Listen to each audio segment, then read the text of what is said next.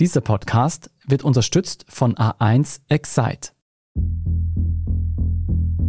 Denn diese Krise zeigt ja, dass Europa noch immer viel zu abhängig ist von russischem Gas. Seit der russische Machthaber Wladimir Putin Ende Februar die Ukraine überfallen hat, wird in ganz Europa ein Ziel formuliert. Es ist die große Einigkeit dieser Staatengemeinschaft, sich unabhängig zu machen von russischen Importen, von äh, Russland insgesamt, um Putin zu schaden, um Putin das Handwerk zu legen, so muss man es doch formulieren, und den Krieg zu stoppen. Auch Österreich folgt dieser Einigkeit und beteuert, geschlossen hinter den Sanktionen der EU zu stehen. Das bedeutet, dass der Bereich des Warenaustausches, also Exportverbote, eingeschränkt und beschränkt wird, dass die Reisefreiheit von Russen innerhalb der Europäischen Union in die Europäische Union ein beschränkt wird durch Visabeschränkungen, dass es vor allem am Finanzmarkt finanzielle Beschränkungen gibt, die vor allem auch das Ziel haben, die Oligarchen, die ihr Vermögen in der Europäischen Union in welcher Form auch immer geparkt haben, dementsprechend zu treffen. Doch wie abhängig ist Österreichs Wirtschaft tatsächlich von Russland? Russland betreibt in Österreich rund 500 Firmen mit rund 21,4 Milliarden Euro Investitionen. Russland gilt nach Deutschland hierzulande als größter Investor. Und die Investitionen in Immobilien und Luxusgüter sind dabei nur die Spitze des Eisbergs. Die europäischen Partner haben immer davor gewarnt, Nord Stream 2 zu bauen, weil das uns eben energiepolitisch immer stärker in die Arme Moskaus treibt. Das wurde in Deutschland auch, aber in Österreich ganz besonders eben ignoriert. Und deswegen haben wir heute die Situation, dass wir vom russischen Erdgas abhängig sind. Ich bin Lucia Heisterkamp vom Spiegel. Und ich bin Jolt Wilhelm vom Standard. In dieser Folge von Inside Austria fragen wir, wie viel russisches Geld in Österreich steckt. Und wir wollen herausfinden, warum reiche Oligarchen so gerne in der Alpenrepublik investieren. Wir zeigen, wie sich Österreichs Energiesektor über die Jahre hinweg von Russland abhängig gemacht hat. Und wir wollen herausfinden, ob Österreich jetzt noch eine Kehrtwende gelingen kann.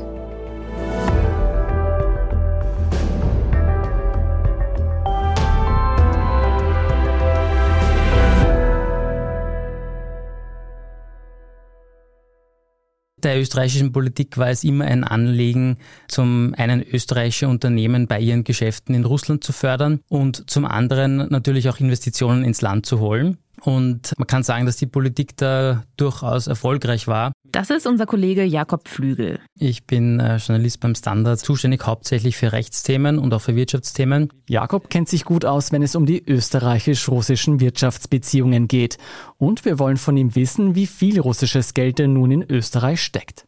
Ganz so einfach lässt sich das natürlich nicht beziffern. Aber mit Stand 2020 gab es direkt Investitionen aus Russland in Österreich in der Höhe von 21 Milliarden Euro. Das ist doppelt so viel wie aus den USA zum Vergleich. 21 Milliarden Euro.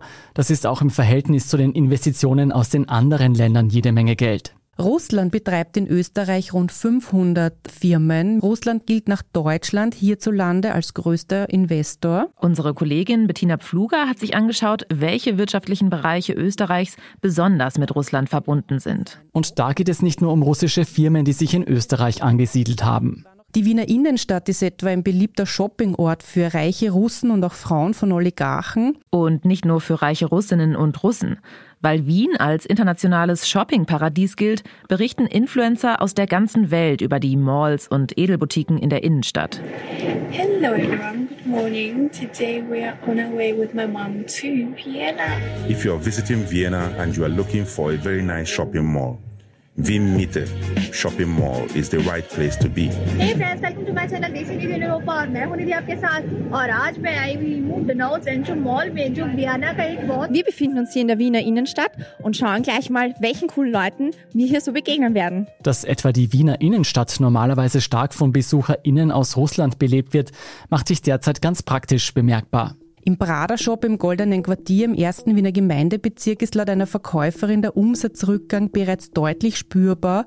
Rund ein Drittel des Umsatzes kam vor Kriegsbeginn von einer russischen Klientel. Auch in Luxus-Skiorten spüren die Hoteliers schon einen Rückgang bei den Buchungen aus Russland. Im österreichischen Lech ist Luxus kein Fremdwort. Der kleine Ort am Arlberg ist bei Urlaubern mit dicken Bankkonten beliebt. Es ist soweit. In der Tiroler 1500 Seelengemeinde Ischgl hat die fünfte Jahreszeit begonnen. Allein dieses Wochenende sind schätzungsweise 20.000 Ski- und Partybegeisterte über das Dörfchen hergefallen und läuten so die Saison ein. Auch die EU-Sanktionen gegen russische Oligarchen wirken sich auf Österreichs Wirtschaft aus. Das hatten wir ja schon in der letzten Podcast-Folge am Beispiel von Oleg Deripaska besprochen. Und er ist bei weitem nicht der einzige russische Milliardär, der sich Österreich als Ort für große Investitionen ausgesucht hat. Aber warum ist das so? Was macht die Alpenrepublik so reizvoll für Oligarchen aus Russland? Unser Kollege Oliver Dasgupta hat darüber mit der Sozialwissenschaftlerin Elisabeth Schimpfössl gesprochen. Frau Schimpfössl hat sich mit sehr vielen reichen Russen, Russinnen unterhalten und es sind Dutzende Interviews gewesen. Und sie sagt, im Westen werde oft unterschätzt, wie stark die Erinnerung an den Zweiten Weltkrieg auch bei jüngeren Generationen in Russland verankert ist. Es klingt vielleicht etwas eigenartig, aber die Sozialwissenschaftlerin Schimpfössl erklärt es so. Aufgrund der Historie, also weil Russland im Zweiten Weltkrieg über Nazi-Deutschland siegte, empfinden viele Russinnen und Russen eine Art Nähe zu Deutschland, die sich auch auf Österreich überträgt. Es scheint da ein gewisses Überlegenheitsgefühl vermittelt zu werden und daraus abgeleitet eine Art Siegergroßzügigkeit. Und diese Überlegenheit könnte ein Grund dafür sein, dass reiche Oligarchen eben gerne in Deutschland oder Österreich Geschäfte machen. Man muss dieser These nicht folgen, aber Schimpfössl nennt noch einen Grund, der auch erklärt, wie so viele Russen die Österreicher vor den Deutschen bevorzugen. In Österreich ist man ja oft einfach charmanter, vielleicht auch ein Stück weit unterwürfiger. Und es wird so ein bisschen manchmal vermittelt, dass nicht alles immer so korrekt sein muss. Und wenn man vermögend ist, dann stehen einem in Österreich ja besonders viele Türen auf und das hat jetzt nichts unbedingt mit politischer Ideologie zu tun, sondern beispielsweise beim Thema Blitzeinbürgerung. Also da geht schon sehr viel, sehr schnell, wenn man eben sehr vermögend ist. Man könnte auch sagen, österreichische Gewieftheit sticht deutsche Korrektheit. Oder ein bisschen weniger nett formuliert. Frau Schimpfössl hat ein interessantes Wort in diesem Zusammenhang genannt. Sie meinte, die österreichische Neigung zur Schludrigkeit sei ideal für Deals aller Art. Etwa um nicht ganz so legales Geld gerade noch legal zu investieren. Vielleicht kommt Ihnen dieses Motiv ja bekannt vor, nämlich aus dem Ibiza-Skandal. Da haben ja die Drahtzieher des Ibiza-Videos die Geschichte einer russischen Oligarchennichte erfunden, die angeblich Geld aus dubiosen Quellen in Österreich investieren will. Mit dieser Geschichte sollte FPÖ-Chef Heinz-Christian Strache in die Falle gelockt werden. Und weil ein solches Szenario durchaus realistisch ist, fiel Strache auf den Lockvogel herein. Nach der vermeintlichen Oligarchennichte wird jetzt international gefahndet. Die junge Frau hatte sich gegenüber dem damaligen FPÖ-Chef und Vizekanzler Heinz-Christian Strache als russische Oligarchennichte ausgegeben. Von dem Lockvogel, der sich als russische Oligarchennichte ausgab, wurden jetzt Fahndungsfotos veröffentlicht und um Hinweise gebeten. Hinzu kommt, dass Österreich bei vielen Oligarchen als Kulturmacht einen guten Ruf genießt. Wien als Hauptstadt eines ehemaligen Imperiums, so wie es das Zarenreich eines war. Und dann gibt es ja noch die Tatsache, dass Österreich ein neutrales Land ist. Österreich bekennt sich zu dem Neutralitätsgesetz, auch zu seiner immerwährenden Neutralität, so wie sie auch im Verfassungsrang festgehalten ist. Die Blockfreiheit, die geografische Lage zwischen Ost und West, all das scheint bei Oligarchen gut anzukommen. Und ja, Österreich ist ja auch, das sehen wir auch in diesen Tagen und Wochen deutlich, ein Land gewesen oder ist es immer noch, in dem viele schwerreiche Männer sehr viel Geld investiert haben. Was alles schnell und unbürokratisch geht, wenn jemand viel Geld in Österreich investieren will, das zeigt sich bei den Blitzeinbürgerungen, die unser Kollege Oliver Dasgupta gerade schon angesprochen hat. Es gibt da so einen Passus, wonach eben die Regierung dieses in Österreich gerade sehr komplizierte und mit hohen Auflagen verbundene Einbürgerungsverfahren abkürzen kann. Wie kompliziert das österreichische Einbürgerungsverfahren normalerweise ist, wird hier in einem Beitrag der Deutschen Welle erklärt. Kein Land in der EU legt die Hürden für die Einbürgerung höher als Österreich. Deutschkenntnisse auf Mittelschulniveau, fast 1000 Euro Nettoverdienst im Monat und zehn Jahre Wartezeit sind derzeit nötig. In den meisten EU-Ländern kann sich ein Ausländer schon nach fünf Jahren einbürgern lassen. Und diese prompten Einbürgerungen, die auch jetzt nicht unbedingt Sprachkenntnisse erfordern, die kommen immer wieder vor. Ab und zu wird es publik, zum Beispiel wenn man einen Star wie die Opernsängerin Anna Netrebko in Österreich einbürgert, da wurde es publik.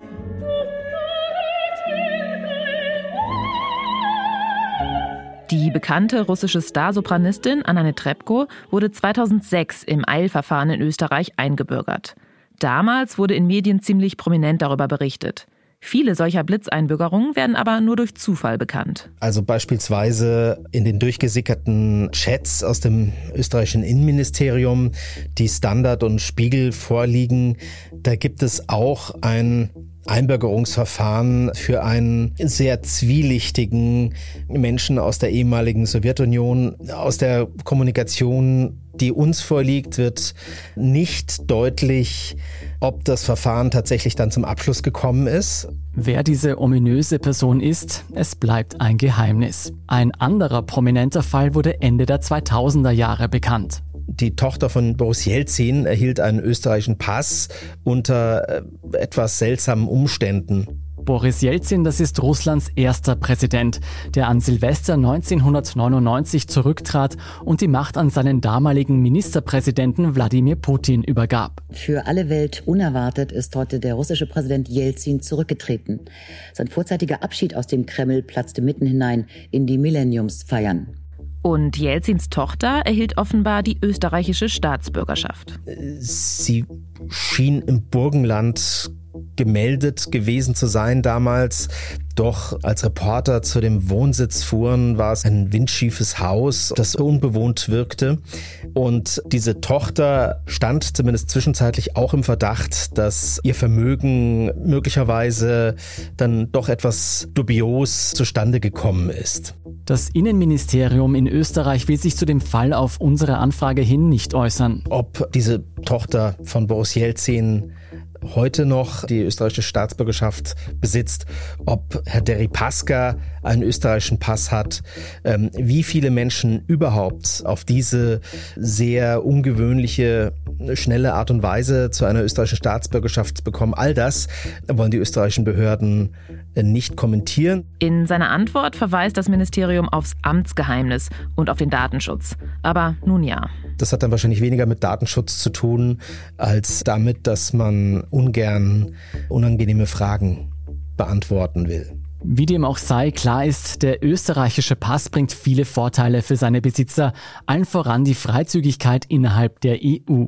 Und man hat die Möglichkeit, leichter Gelder zu bewegen und zu transferieren. Und in Krisen und Kriegszeiten ist das ja auch durchaus von Vorteil, weil man dann ja als Teil der EU gilt und nicht als Teil der russischen Föderation. Und auch für Österreich hat so eine Einbürgerung eines reichen Investors viele Vorteile. Wenn es um Oligarchen geht, dann geht es natürlich knallhart um ökonomische Interessen. Die bringen Geld rein, die investieren, die buttern in ein möglicherweise semi-marodes Stahlwerk Gelder hinein. Dadurch wird das gerettet. Auch im ländlichen Raum erwerben sie Immobilien, renovieren sie.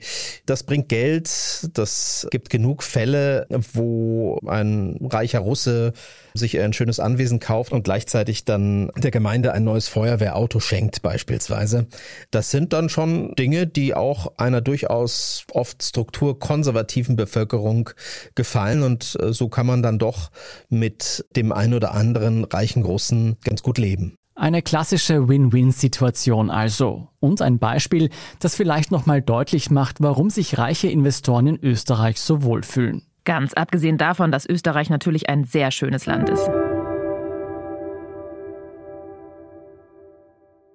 Wir halten also fest, in Österreich steckt eine Menge russisches Geld, zumindest für ein so kleines Land. Angesichts der EU-Sanktionen gegen vermögende Russen stellt sich da natürlich die Frage, wie konsequent Österreich versucht, diese Gelder aufzuspüren.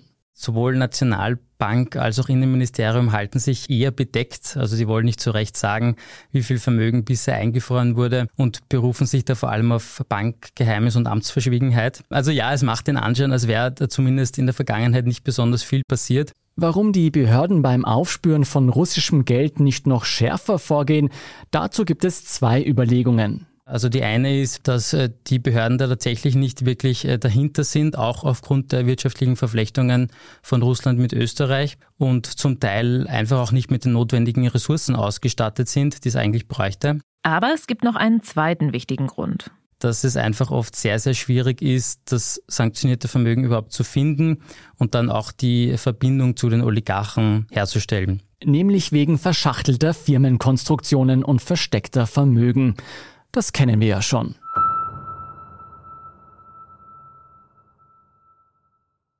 Das russische Vermögen in Österreich ist aber nur ein Teil der wirtschaftlichen Verflechtung. Auch andersherum siedeln sich österreichische Firmen gerne in Russland an.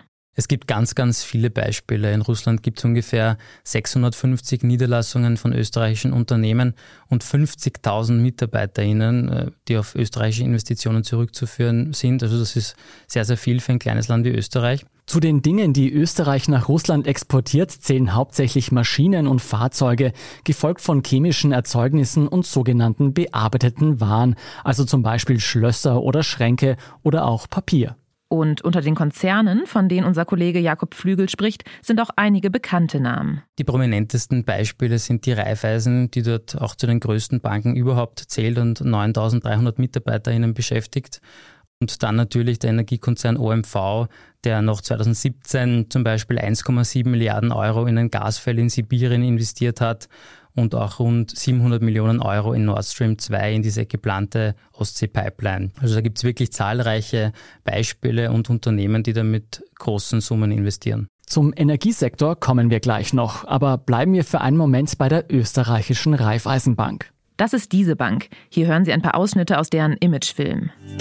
Sehr geehrte Damen und Herren, herzlich willkommen in der Raiffeisenbank Region Schwanenstadt. Raiffeisen bildet seit Jahrzehnten Lehrlinge aus. Seit mehr als 120 Jahren ist die Raiffeisen Regionalbank Hall in Tirol ihr erster Ansprechpartner in allen finanziellen Belangen für die Menschen vor Ort.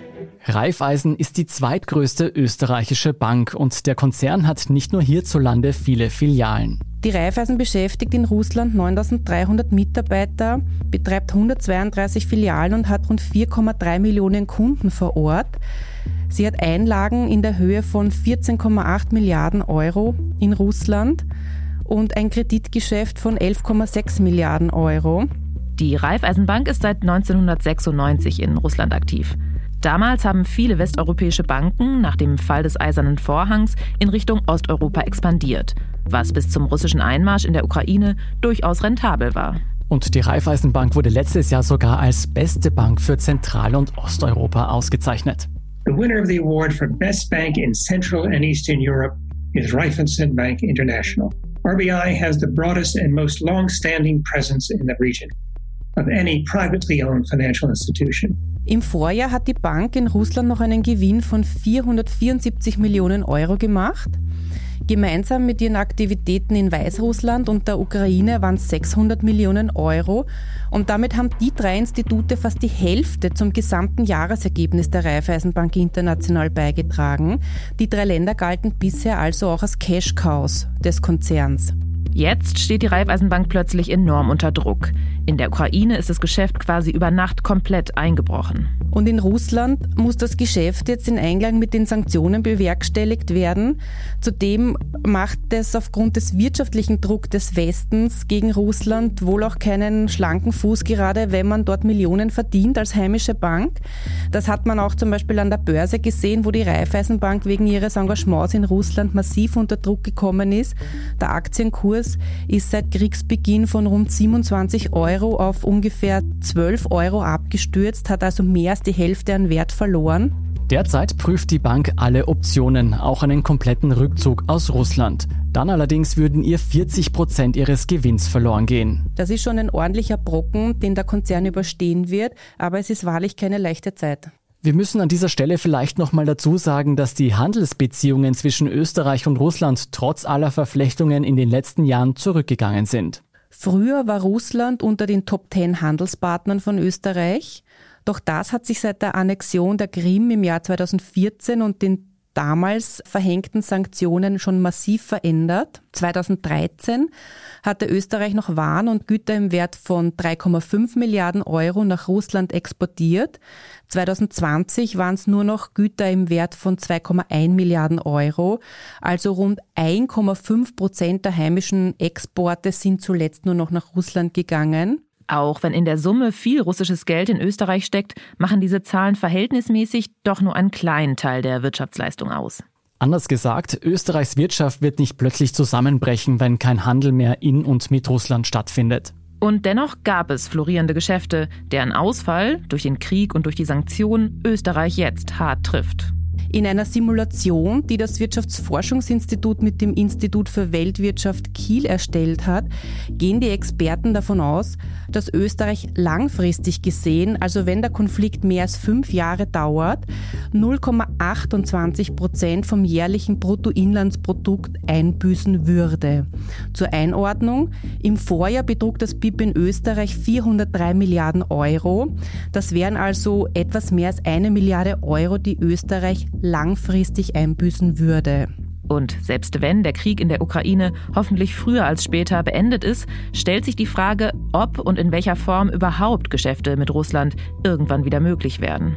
Präsident Wladimir Putin hat durch sein Vorgehen sein Land ja auch in ein wirtschaftliches Out im Moment gestellt, das wohl nicht so leicht zu überwinden sein wird. Doch Exporte nach Russland, lukrative Bankgeschäfte oder Deals mit Oligarchen, all das ist wie gesagt nicht entscheidend für Österreichs Wirtschaft insgesamt, auch wenn es einige Bereiche stark betrifft. Aber es gibt einen tatsächlich essentiellen Bereich, in dem Österreich noch viel stärker an Russlands Tropf hängt.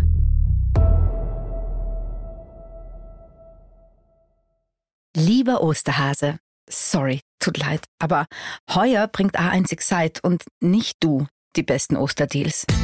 Jetzt 100 Euro Ostergutschrift auf die Tarife A1 Excite S und L sichern. Ab 22,90 Euro monatlich mit 24 Gigabyte. Und dazu das Samsung Galaxy A52s 5G um 0 Euro. Jährliche Servicepauschale 34,90 Euro. Jetzt du im A1 Giganetz. Während ganz Europa und praktisch der ganze Westen seine Kräfte darauf fokussiert, Russland von der Weltwirtschaft auszuschließen, wird Österreich von seiner Vergangenheit eingeholt. Ich habe in Brüssel erlebt, wie die Kommission immer davor gewarnt hat, sich vom russischen Gas so abhängig zu machen. Das ist Thomas Mayer, Brüssel-Korrespondent beim Standard. Ihn kennen Sie schon aus der letzten Folge. Was er hier beschreibt, ist der Kern der österreichisch-russischen Beziehungen. Nicht exzentrische Oligarchen, nicht die Banken und auch nicht die Touristen. Nichts definiert dieses umstrittene Verhältnis so sehr wie das Geschäft mit der Energie. Europe is facing an energy crisis, spiking gas prices, soaring electricity bills. Die deutsche Regierung bereitet sich auf eine Verschlechterung der Gasversorgung vor. Die hohen Energiepreise haben schon jetzt soziale und wirtschaftliche Folgen. Die Energieabhängigkeit von Russland bleibt Europas und im Speziellen Österreichs Achillesferse. Die europäischen Partner haben immer davor gewarnt, Nord Stream 2 zu bauen, weil das uns eben energiepolitisch immer stärker in die Arme Moskaus treibt. Das wurde in Deutschland auch, aber in Österreich ganz besonders eben ignoriert. Und deswegen haben wir heute die Situation, dass wir vom russischen Erdgas abhängig sind. Diese Abhängigkeit bringt Russland jedes Jahr Milliarden an Einnahmen. Geld, das heute zumindest indirekt Putins Kriegsmaschinerie finanziert. Gas, das Europa, aber speziell Länder wie Österreich heute erpressbar macht. Was diese Abhängigkeit aus politischer Sicht bedeutet und wie schwer der Entzug von russischem Gas ist, darüber sprechen wir gleich noch. Aber zuerst sehen wir uns an, wie Österreich in diese teuflische Situation geraten konnte. 13. Mai 1955. Österreich steht im Blickpunkt weltweiten Interesses. Nach einem letzten, keineswegs leichten Ringen wurden die noch strittigen Klauseln des Staatsvertrages endgültig festgelegt. Im Frühling 1955 erhält Österreich nach zehnjähriger Besatzung seine Unabhängigkeit zurück. Die Außenminister der vier Großmächte treffen in Wien ein. Never have I felt more satisfaction than I now feel in coming to Vienna to sign the treaty which will at long last make Austria free. Die Besatzungsmächte USA, Großbritannien, Frankreich und die Sowjetunion ziehen ihre Truppen ab. Österreich ist frei.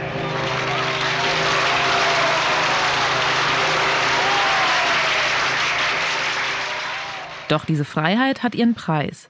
Die Sowjetunion besteht darauf, dass Österreich fortan neutral ist und verhindert damit, dass sich die Alpenrepublik dem westlichen Militärbündnis NATO anschließt. Und die wirtschaftliche Nähe hat sich die UdSSR bereits im Vorfeld gesichert. Österreich war damals der drittwichtigste Produzent von Kohlenwasserstoffen, also von Öl und Gas. Nur Russland und Rumänien waren in Europa vor Österreich. Das ist unser Kollege Günter Strobel. Er ist Wirtschaftsredakteur beim Standard und befasst sich in seiner Arbeit intensiv mit dem Thema Energie. Kurz nach dem Zweiten Weltkrieg haben die Sowjets Nazi-Besitz an Erdölfeldern im Wiener Becken, aber auch Bohrtürme und anderes technisches Gerät in die sowjetische Mineralölverwaltung eingebracht. Der überwiegende Teil des geförderten Öls ist dann über Zugtransporte in die Satellitenstaaten gegangen. Eben bis zur Unabhängigkeit Österreichs.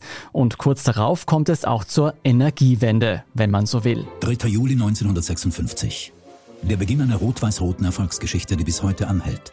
Die Geschichte der österreichischen Mineralölverwaltung Aktiengesellschaft, kurz ÖMV. Aus der sowjetischen Mineralölverwaltung wird die österreichische Mineralölverwaltung. 2022 ist sie einer der größten Aktiengesellschaften Österreichs mit 25.000 Mitarbeiterinnen in 60 Ländern und fast 17 Milliarden Euro Umsatz pro Jahr.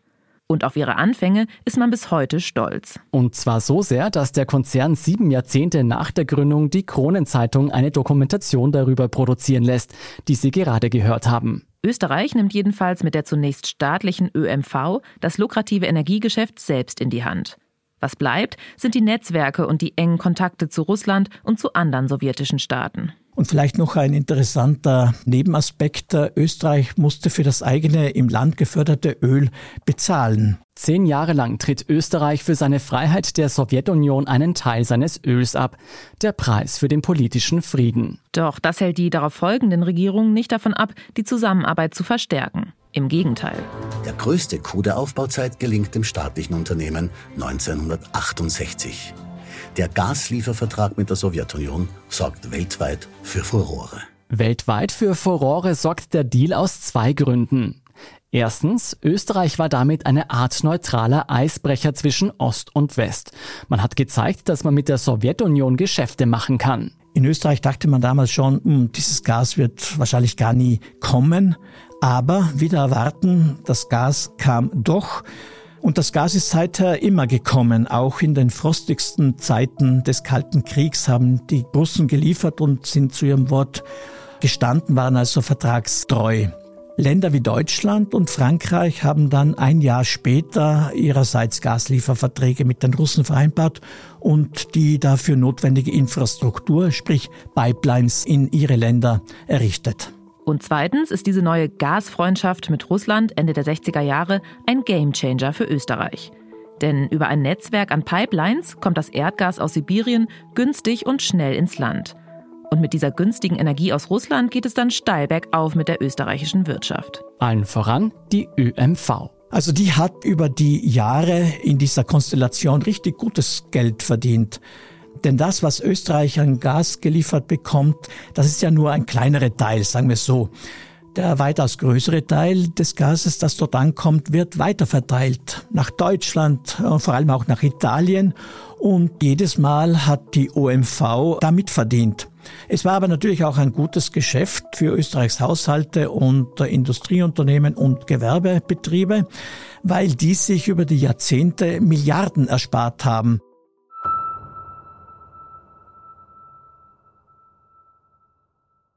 Begeistert von den Milliardenersparnissen drückt Österreich auch beide Augen zu, als kurz nach der Vertragsunterzeichnung mit der UdSSR im Sommer 1968 politische Alarmglocken läuten. Mehr als 7000 Panzer der Warschauer Paktstaaten überschreiten die Grenze zur Tschechoslowakei.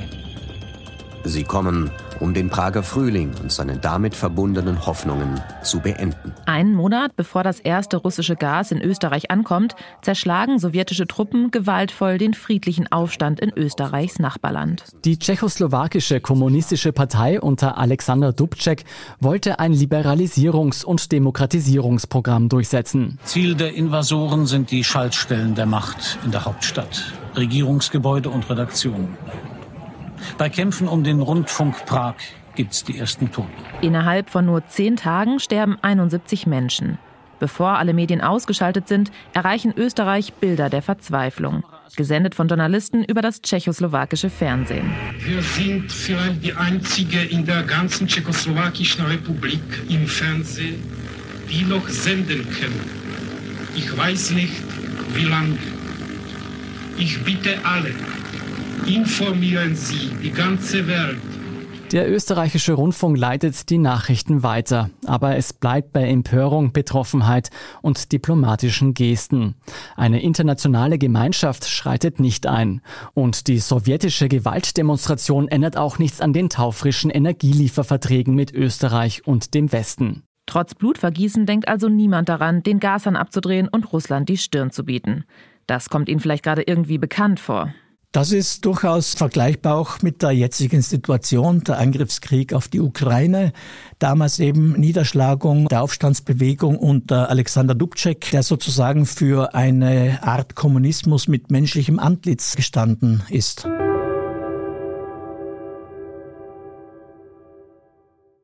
Dieser brutale Auftakt der russisch-österreichischen Gasfreundschaft hätte die erste Warnung sein können, dass diese Freundschaft nicht gut enden wird. Doch nach dem Prager Frühling rollen Rubel und Schilling und schon bald sind die Panzer vor der eigenen Haustür vergessen.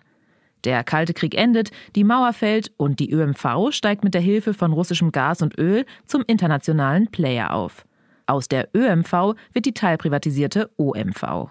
Doch während sich der Mineralölkonzern im Laufe von 70 Jahren immer breiter aufgestellt hat und als nächstes sogar die vollständige Transformation zum Chemiekonzern anstrebt, wird Österreich in der gleichen Zeit immer durstiger nach russischer Energie. Bei Gas ist die Abhängigkeit enorm. Österreich verbraucht etwa 8 bis 9 Milliarden Kubikmeter Gas pro Jahr. Rund 9 Prozent des Eigenbedarfs wird im Inland produziert. Tendenz stark sinkend. Wir waren vor ein paar Jahren noch bei 15 Prozent. Und jetzt die relevante Zahl. Etwa 80 Prozent des importierten Gases stammen aus Russland. Der Rest kommt aus Norwegen und ein bisschen was auch über Pipelines aus Deutschland. Das muss man sich vor Augen halten. Die überwiegende Mehrheit jener Ressource, die so wertvoll und wichtig ist, weil wir sie zum Heizen, zum Antrieb von Kraftwerken und für unsere Industrie brauchen, beziehen wir von einem einzigen Anbieter. Wenn man die EU 27 als Block hernimmt, dann ist Europa zu etwa 40 Prozent von Gasimporten aus Russland abhängig, wobei Länder wie Spanien, Portugal oder das kleine Luxemburg null Gas aus Sibirien beziehen. Irgendwo in der Mitte ist Deutschland angesiedelt und am ganz anderen Ende der Leitung stehen wir Österreicherinnen und die ehemaligen Ostblockstaaten, die sogar 100% Gas aus Russland beziehen. Also zugegeben, Österreich ist mit diesem Problem nicht allein, aber im Vergleich zu westlichen Nachbarstaaten sind wir doch sehr ausgeliefert. Im Nachhinein wollen es alle gewusst haben, dass das eine problematische Abhängigkeit ist und dass man sich auch erpressbar macht. Das Argument war, die Russen sind immer zu ihrem Wort gestanden, haben immer geliefert, selbst eben in den schwierigsten politischen Krisenzeiten. Dass Putin den Schritt machen würde, den er mit dem Angriffskrieg auf die Ukraine gesetzt hat, das hat niemand für möglich gehalten. Dass sich so etwas wie der Prager Frühling wiederholt oder gar Schlimmeres passiert, im friedlichen Nachkriegseuropa undenkbar. Oder doch? Es ist eine echte Kommandoaktion, die die Überwachungskameras des Regionalparlaments in Simferopol auf der Krim aufgezeichnet haben. Am 27. Februar stürmten schwer bewaffnete Männer das Gebäude. 2014 annektiert Russland mit einer Reihe von Militäraktionen die ukrainische Halbinsel Krim. Der Westen wird wieder einmal überrumpelt. Diesmal folgen auf scharfe internationale Zurückweisung auch vereinzelte wirtschaftliche Sanktionen. Aber die feindliche Übernahme des Gebiets eines souveränen Staates wird nicht unterbunden. Und Putin lässt sich für seinen Staatsstreich von seinen Anhängern feiern. Bei der Krim geht es nicht nur um ein Gebiet, auch wenn das Gebiet strategisch wichtig ist, so Putin. Es geht um Millionen russischer Menschen, Millionen Landsleute, die unsere Hilfe und Unterstützung brauchen. Lang lebe Russland. Wie Österreichs Politik auf diesen beginnenden Raubzug in der Ukraine reagiert hat, dazu kommen wir in der nächsten Folge, versprochen. Aber mindestens so eindrucksvoll ist, wie die heimische Energiewirtschaft nach der Krim-Annexion weitermacht. Denn 2015 zeigt die russische Gazprom Interesse an einem Einstieg ins Offshore-Öl-Business. Im Rahmen eines Asset-Tausches verhandelt die UMV den Zugang zu Öl und Gas auch in Russland. Dem Land, mit dem die UMV inzwischen eine fast 50-jährige Partnerschaft verbindet. Man hat sicherlich eine Art Scheuklappe die ganze Zeit auch getragen, wollte gewisse Zeichen, die erkennbar waren, nicht für bare Münze nehmen. Ich glaube, das hat man einfach ausgeblendet.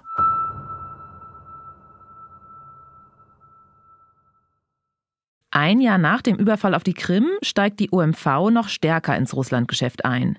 Die Aussicht auf neue Einnahmequellen in Sibirien ist zu verlockend. Hinzu kommt, die Anstrengungen, alternative Energieanbieter im Osten zu finden, verlaufen im Sand. Anfang der 2000er Jahre mit dem Projekt Nabucco eine Pipeline, die Gas aus der kaspischen Region, sprich Aserbaidschan, über die Türkei und den Balkan bis nach Wien bringen sollte. Das zog sich aber hin wie ein sprichwörtlicher Strudelteig. Dann kam das Jahr 2013. Die Unterstützung aus Brüssel hat letztendlich für das Projekt gefehlt. Es gab Druck von Gazprom auf potenzielle Nutzer der Pipeline, keine Kapazitäten dort zu buchen und damit war das Projekt gestorben. Gleichzeitig brauchen Europa und Österreich immer mehr Gas. Aus Umweltgründen will man weg von Öl. Das sauberere Erdgas soll als Brückentechnologie dienen, bis erneuerbare Energien entsprechend ausgebaut sind. Russlands Gas hält Europa in Schach und 2022 passiert dann wieder etwas, was in all den Jahren niemand kommen sehen wollte. It was unprovoked, but this is what Russian President Vladimir Putin unleashed on Ukraine. As the sun came up this morning, a missile striking an industrial park in western Ukraine. A helicopter assault on an airport outside of Kiev. Close, intense fighting. And there are civilian casualties. Local officials say this apartment building was struck in eastern Ukraine. Heartbreaking images of people bloodied, staggering out of their homes. Nach einem wochenlangen Truppenaufmarsch rund um die ukrainische Grenze startet Russland am 24. Februar 2022 den Angriff auf die Ukraine. Tausende Menschen werden über die folgenden Wochen sterben. Millionen weitere verlieren ihr Hab und Gut und machen sich auf die Flucht in den Westen. Wie sich der Krieg entwickeln wird, ist in den ersten Tagen noch kaum abzuschätzen. Doch spätestens nach einem Monat des Blutvergießens ist klar, diese Invasion bringt nicht nur schreckliches Leid für die Menschen vor Ort, sondern zieht auch global dramatische Konsequenzen nach sich. Der Ukraine-Krieg schlägt bereits durch im Nahen Osten. Schon jetzt leiden im Jemen Millionen Not und Hunger, sind auf Lebensmittelhilfe angewiesen. Nun droht der Preis für Brot zu explodieren, denn ein Fünftel aller Weizenlieferungen stammen aus Russland und der Ukraine. Ob Weizen, Mais oder pflanzliches Speiseöl, der Krieg in der Ukraine, die sich einen Ruf als Kornkammer Europas erworben hat, zieht aufgrund drohender Lieferengpässe wirtschaftliche Kreise. Die Preise für Grundnahrungsmittel steigen rapide an. Das spürt man weltweit und auch in Österreich. Das Leben wird schlagartig teurer. Die Europäische Union beschließt die historisch gesehen bislang härtesten Sanktionen gegen Russland und nimmt dafür auch einen Schaden an der eigenen Wirtschaft in Kauf, wie uns vorhin schon unsere Kollegin Bettina Pfluger erklärt hat. Gleichzeitig schießen die Energiekosten in die Höhe. Anbieter und Spekulanten nutzen die Kriegspanik, um an der Preisschraube für Gas und Öl zu drehen. Und davon profitieren in diesem Moment auch Russland und Putins Kriegsmaschinerie. Österreichs Umwelt- und Klimaschutzministerin Leonore Gewessler betont in der Öffentlichkeit die Dringlichkeit der Lage. Wir sehen derzeit, dass unsere Abhängigkeit von fossiler Energie, unsere Abhängigkeit von russischem Erdgas und Erdöl uns erpressbar macht, uns bedroht aber vor allem auch ganz direkte Auswirkungen hat, nicht nur für die Ukraine, wo gerade ein grausamer Angriffskrieg tobt, sondern auch für uns. Wir sehen es in einer hohen Inflation, wir sehen es in gestiegenen Energiepreisen, die gestiegene Gaspreise sind. Die Regierung beschließt ein milliardenschweres Notfallpaket, um den steigenden Energiekosten entgegenzuwirken und Haushalte zu entlasten. Die Mitgliedstaaten der EU schmieden in Windeseile Pläne. Programme zur Entwicklung grüner Energiequellen sollen beschleunigt werden. Alle haben ein Ziel vor Augen, Unabhängigkeit von Putins Russland. Niemand will diesen Krieg mitfinanzieren. Energy policy is also security policy.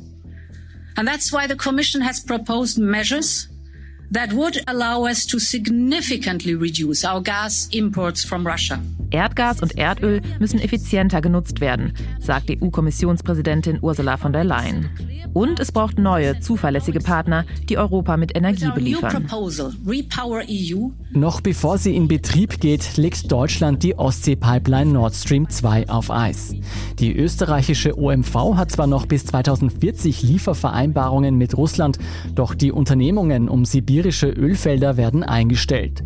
Zusammen mit den verlorenen Investitionen in Nord Stream 2, an denen auch die OMV beteiligt war, muss der Konzern rund 2 Milliarden Euro abschreiben. Es gilt, so schnell wie möglich Alternativen für russisches Gas auf die Beine zu stellen. Am besten jetzt gleich. Doch. Sich aus dieser Abhängigkeit zu befreien, ist nicht etwas, was in Monaten geschehen kann, sondern bestenfalls in Jahren. Das ist Russland-Experte Gerhard Mangott, den kennen Sie schon aus der letzten Folge. Was er uns hier erklärt, ist, dass die europäischen und umso mehr die österreichischen Wünsche fern der Realität sind. Denn während man sich über Jahrzehnte immer abhängiger gemacht hat von russischen Energielieferungen, hat man es verschlafen, in Alternativen zu investieren. Man wird versuchen, hier vor allem im Flüssiggassektor Investitionen zu setzen, sodass man entweder aus Italien oder aus Kroatien Flüssiggas nach Österreich bringt, aber das sind enorme Investitionen, die zu tätigen sind. Was das in der Praxis konkret bedeutet, veranschaulicht uns Kollege Günther Strobel. Schnell geht einmal gar nichts, leider. Man versucht zusätzliches Gas aus Norwegen zu akquirieren, aber auch Flüssigerdgas aus allen anderen Weltregionen, zum Beispiel Katar oder USA. Das muss aber erst einmal nach Europa gebracht werden mit Schiffen und vor allem, es gibt dort auch Engpässe, darf man nicht vergessen. Es müssen zusätzliche Entladeterminals errichtet werden, was aber auch, wenn man unter Hochdruck arbeitet, zwei bis drei Jahre wohl dauern wird. Die Infrastruktur, die Europa und Österreich unabhängig von Russland machen sollen, es gibt sie noch gar nicht. Und das wird einen Preis haben. Nicht nur einen Preis, was die Investitionen anbelangt, sondern auch einen Preis, wie viel dieser Energieträger dann tatsächlich kostet, der Industrie und dem Endverbraucher in den Privathaushalten.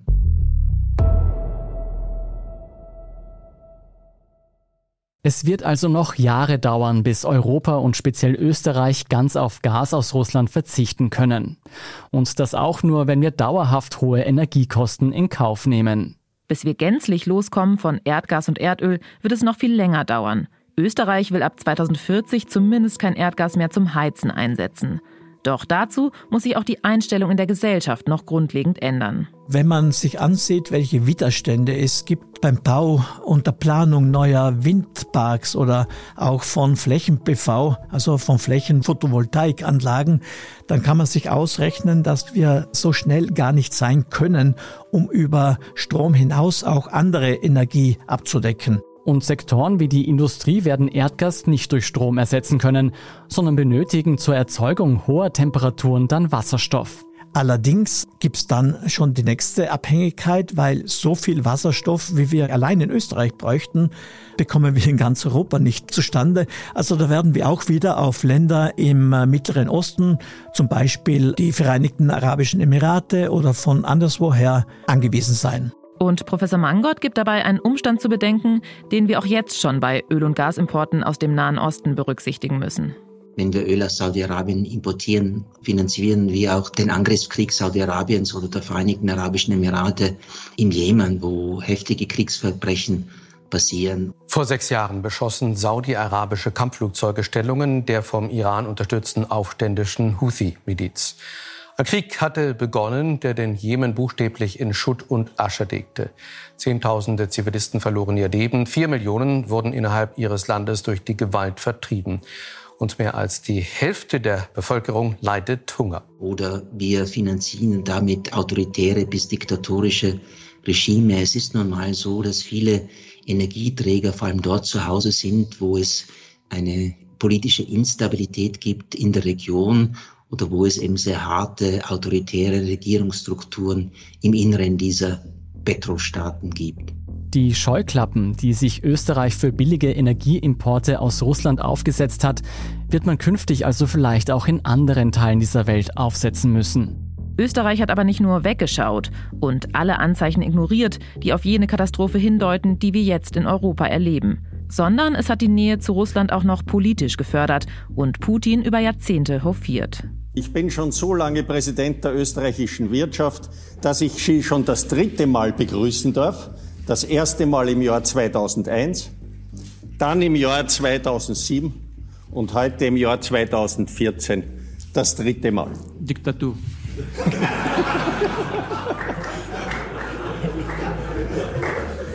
Erst war Dreh.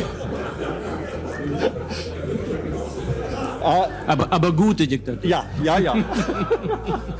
Wirklich alle haben gelacht. Auch Österreichs damaliger Präsident Heinz Fischer, der hier neben Putin saß, nur wenige Monate nach Russlands Annexion der Krim.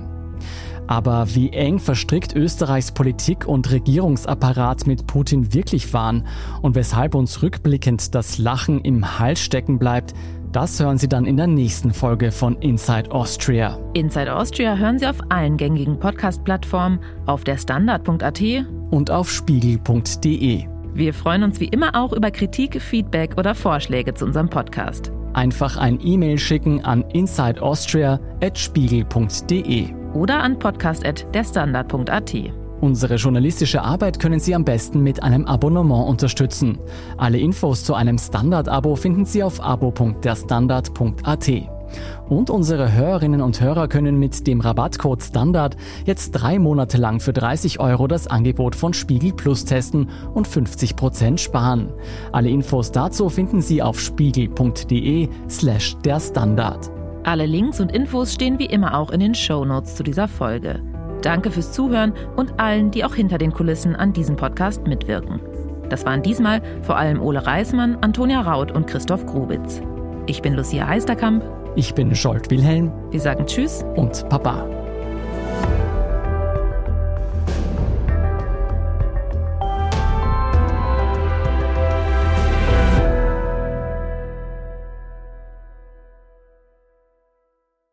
Lieber Osterhase, sorry, tut leid, aber heuer bringt A1 Excite und nicht du die besten Osterdeals. Jetzt 100 Euro Ostergutschrift auf die Tarife A1 Excite S&L sichern. Ab 22,90 Euro monatlich mit 24 GB. Und dazu das Xiaomi Note L 5G um 0 Euro. Jährliche Servicepauschale 34,90 Euro. Jetzt du im A1 Giganetz.